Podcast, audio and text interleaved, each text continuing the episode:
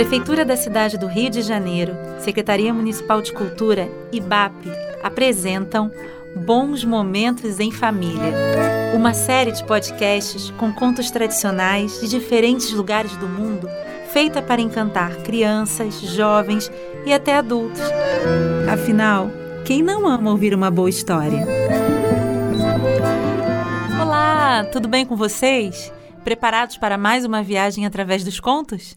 Eu sou a Luciana Azuli e estou de volta com mais um episódio desta série que adora viajar pelo mundo com o trem das palavras. Desta vez vou levar vocês até as margens do rio Indo, um rio que cruza o Paquistão e a Índia, para ouvirmos uma história da cultura hindu que nos convida a um exercício de escuta e meditação. Seguindo nosso jogo musical, nessa antiga narrativa também haverá um instrumento em evidência para vocês adivinharem, ok? Desejo a todos uma boa história.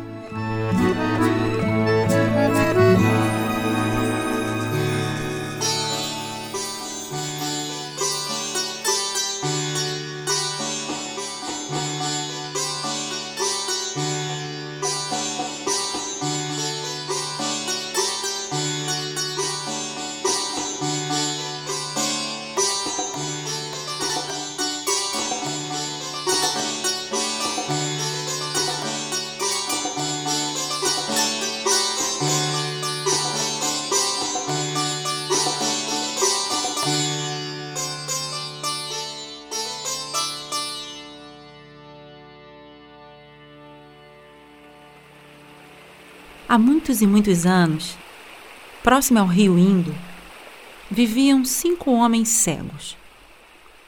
Os cinco costumavam se encontrar debaixo de algumas palmeiras para aproveitar a sombra e conversar.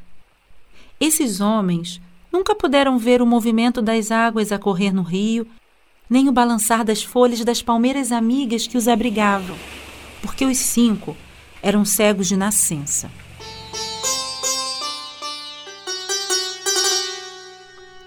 Quando se encontravam, esses homens gostavam de contar histórias para passar o tempo. E cada um contava uma história mais fantástica do que a outra. E contavam como se eles mesmos estivessem no ocorrido. Como se fosse uma competição. Cada vez que um deles ia contar a sua história, mesmo que fosse uma história repetida, uma história já contada, eles acrescentavam alguma coisa nova. Aumentavam a narrativa com algum acontecimento fantástico que eles não tinham contado na vez anterior, só para provar que sua história era mais incrível que a do outro. Até que um dia, um dócil elefante, que estava de passagem, percebendo que os cinco homens não lhe fariam mal, resolveu aproveitar a sombra das mesmas palmeiras que estes gostavam de desfrutar. Embora os cinco homens não enxergassem nada, tinham os outros sentidos bem apurados. E logo perceberam que não estavam mais sozinhos. Alguém ou alguma coisa estava perto deles. Os cinco se levantaram e cada um, esticando os braços, começou a tatear a tal coisa que eles percebiam a presença, mas não sabiam o que era. Cada um tocou o elefante em um ponto diferente, de acordo com a posição que estavam. O primeiro homem tocou a barriga do elefante e rapidamente afirmou que se tratava de um muro de barro que secara ao sol. Mas ficou sem entender como o muro poderia ter andado até ali. Muros agora andam, pensou. Mas o segundo homem tocou nas presas do elefante e falou: Não, não é um muro de barro, são duas grandes lanças de marfim, não há dúvida. O terceiro homem passou a mão pela tromba escorregadia do elefante e exclamou: Vocês estão confusos? Está claro que o ser que se aproximou de nós é uma cobra. Sim, é uma cobra que certamente está passando de uma palmeira a outra, aqui por cima das nossas cabeças. Mas o quarto homem, que estava tocando a cauda do elefante, respondeu de forma brusca. Não sejam tolos.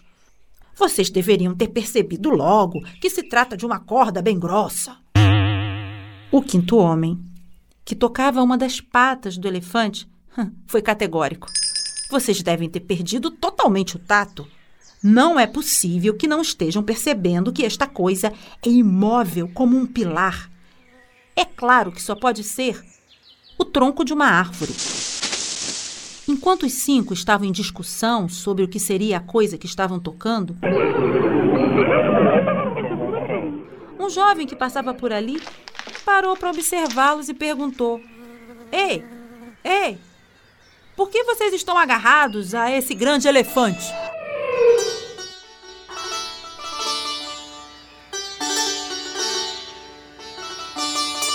Pela primeira vez, os cinco homens, que sempre sabiam o que dizer, ficaram calados. Não conseguiram responder ao jovem. O jovem então comentou: E além de cegos, eles também devem ser surdos e mudos. Ih, vou-me embora. E foi embora. Os cinco homens voltaram então a conversar. O primeiro disse: Parece que além de cegos, somos também ingênuos. No que respondeu o segundo: Sim, somos tolos ao falarmos de forma orgulhosa e de darmos opiniões com seguranças falsas.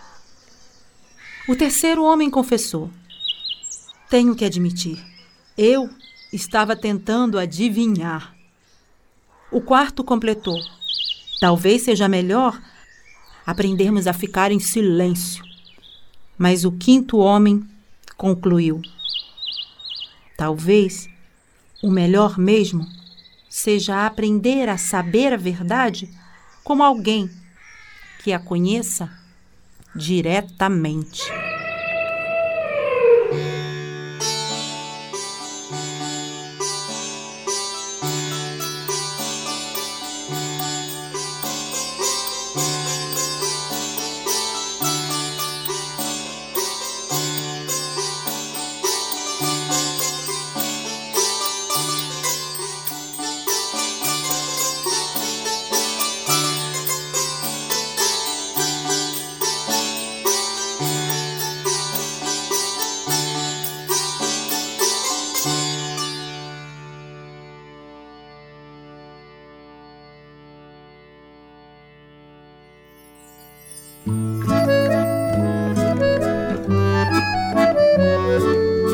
Segundo a cultura hindu, o elefante simboliza a capacidade de se superar obstáculos. Assim como a história que acabamos de ouvir, este símbolo também é um bom tema para meditação, não acham? E o instrumento musical que se destacou no conto? Adivinharam? Isso, o instrumento é a cítara, um instrumento muito tocado no Oriente. Foi um prazer dividir mais esta história com vocês. Até o próximo episódio. Tchau! Curadoria Ana Brits. Roteiro e narração Luciana Zulli. Gravação de voz Márcio Dornelles. Trilha musical Rodrigo Ferreiro. Sonoplastia e edição final Gustavo Correia. Ilustração Renato Marques. Design gráfico Marlos Vaz. Produção artística Magalona Produções. Patrocínio Prefeitura da Cidade do Rio de Janeiro, Secretaria Municipal de Cultura, via incentivo do ISS. Empresa incentivadora BAP. Apoio Grupo Rian. Realização Aloha Consultoria e Eventos.